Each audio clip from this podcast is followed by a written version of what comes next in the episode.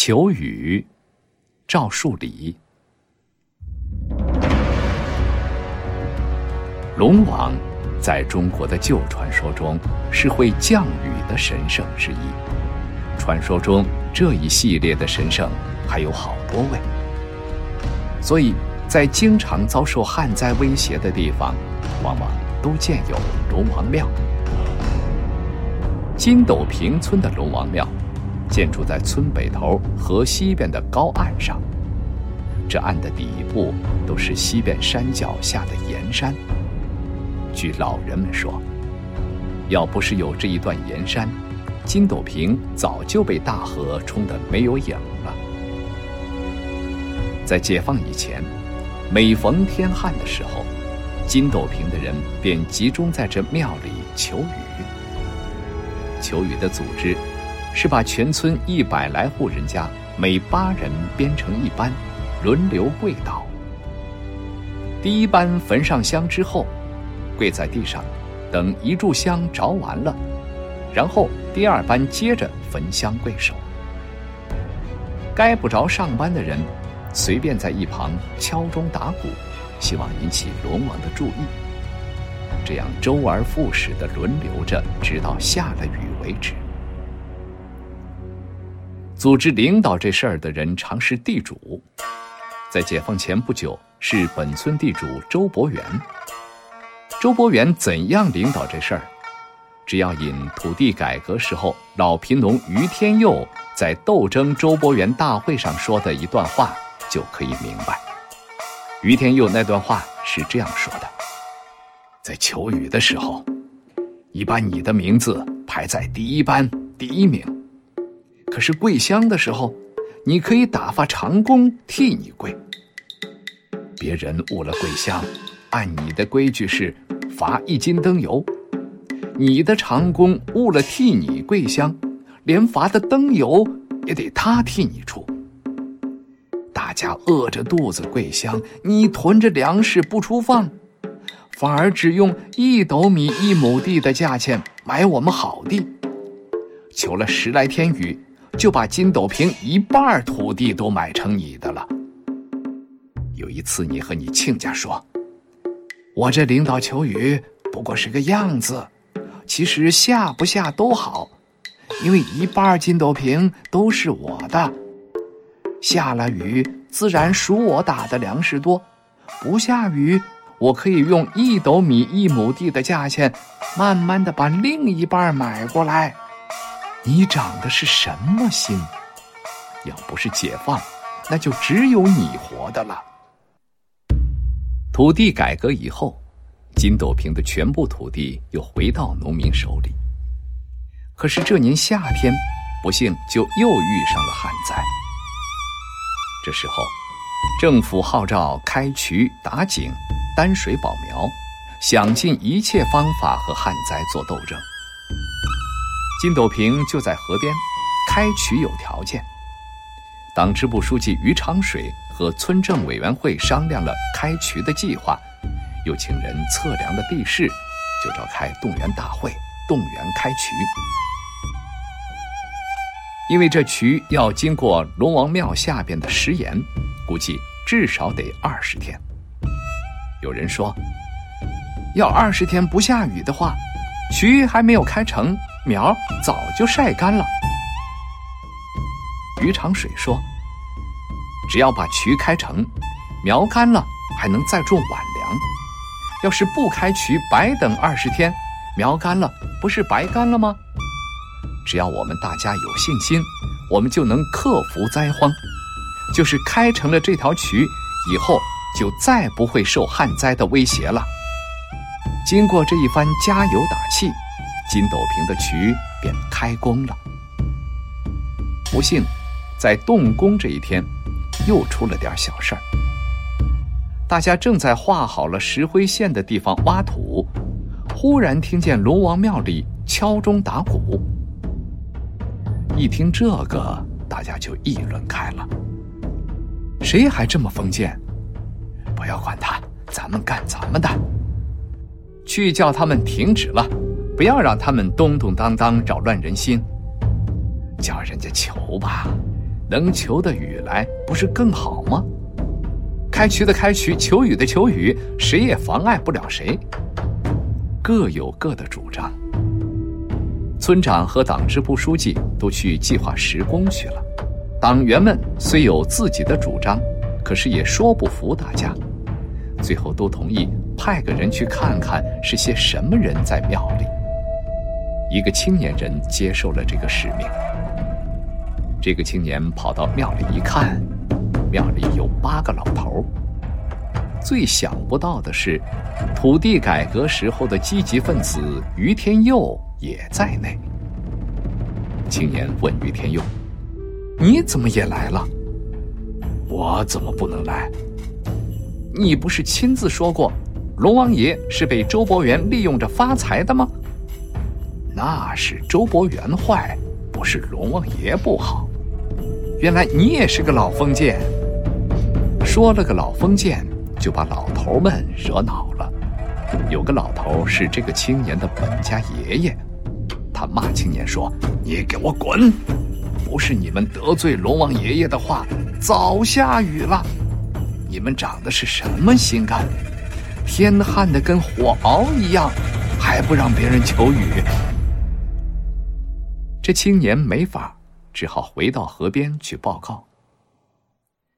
晌午，党员把这情况反映到支部。支部书记于长水想出的对付办法是：一方面说服他们，一方面加紧开渠。只要渠开成了，自然就没人求雨了。可是钟鼓不断的敲着，把一些心里和龙王爷没有完全断绝关系的人又瞧活动了。庙里又增加了好几个老头子。青壮年也有被家里老人逼到庙里去的。庙里又定出轮班跪香制，参加开渠的人，凡和龙王有点感情的，在上下工时候也绕到庙里磕个头。于长水一边发动党团员加紧挖土搬石头，一边帮着石匠钻炮眼儿崩石岩。土渠开得快。给人们增加了信心，石头崩得响，压倒了庙里的钟鼓。桂乡的青壮年在不值班的时候也溜出庙来参加开渠。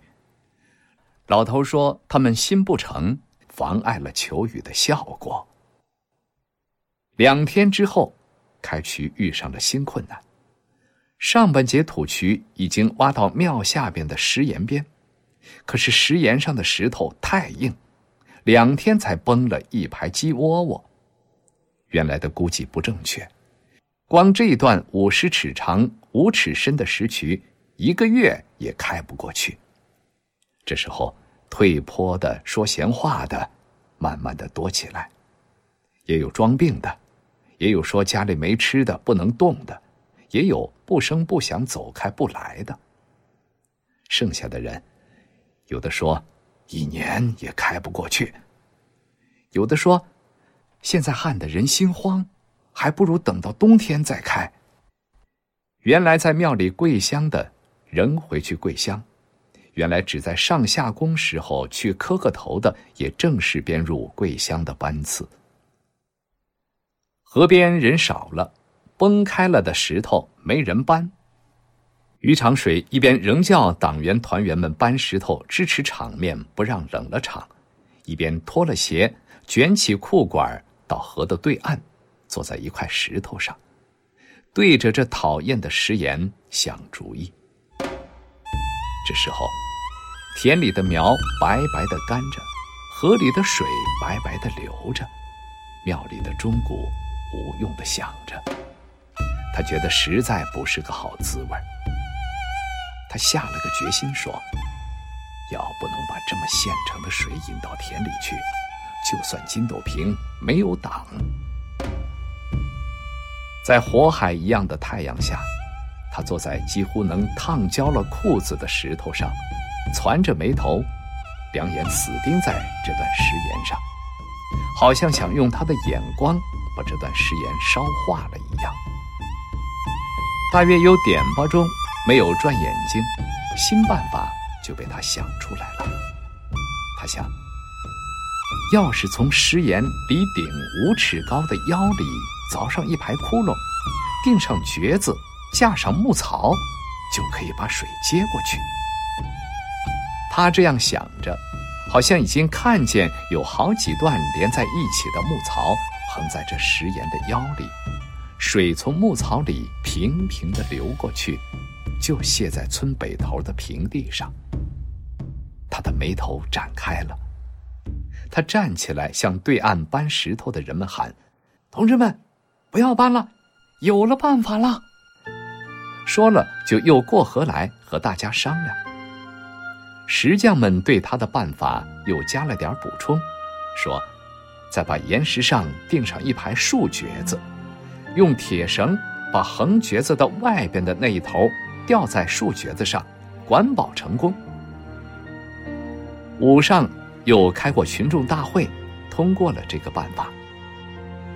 退了坡的人见有门道，又都回来参加工作。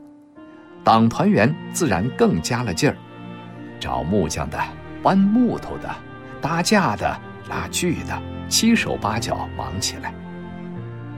庙里跪香的人又少了，气得于天佑拼命的敲钟。一天过去了。河边的木槽已经形成，庙里跪香的人偷跑了三分之二。两天过去，木槽已经上了架，跪香的人不但后来参加的全部退出，连原来的八个老头也少了三个。石岩腰里架木槽是个新玩意儿，全村男女老少都来看新鲜，吵嚷的比赶集还热闹。这声音，在庙里的五个老头听起来，心里很不安，连敲钟也无心敲了。于天佑说：“人们这样没有诚心，恐怕要惹得龙王爷一年也不给下雨。”其余四个老头撇了撇嘴，随后五个人商量了一下，一齐跪到地上祷告。于天又说：“龙王爷呀，不论别人怎么样，我们几个的心是真诚的，求你老人家可怜可怜吧。”正在这时候，忽听到外边的人群像疯了一样齐声大喊起来，喊得比崩石岩的炮声还惊人。一个老头说：“这一定是出了什么事故了。”说了，便爬起来跑出去，其余四个也都侧着耳朵听。出去的那个老头跑回来喊：“快去看，接过水来了，大着的。”地上跪着的四个老头，除了于天佑，也都爬起来要出去。于天佑说：“难道我们也不能诚心到底吗？”一个老头说。抢水救苗要紧，龙王爷会原谅。说着，便都走出去。最后只剩下于天佑。于天佑给龙王磕了个头，说：“龙王爷，我也请你原谅。我房背后二亩谷子也得赶紧浇一浇水了。”说罢，也爬起来，跟着别的老头往外走。更多课文，请关注微信公众号“中国之声”。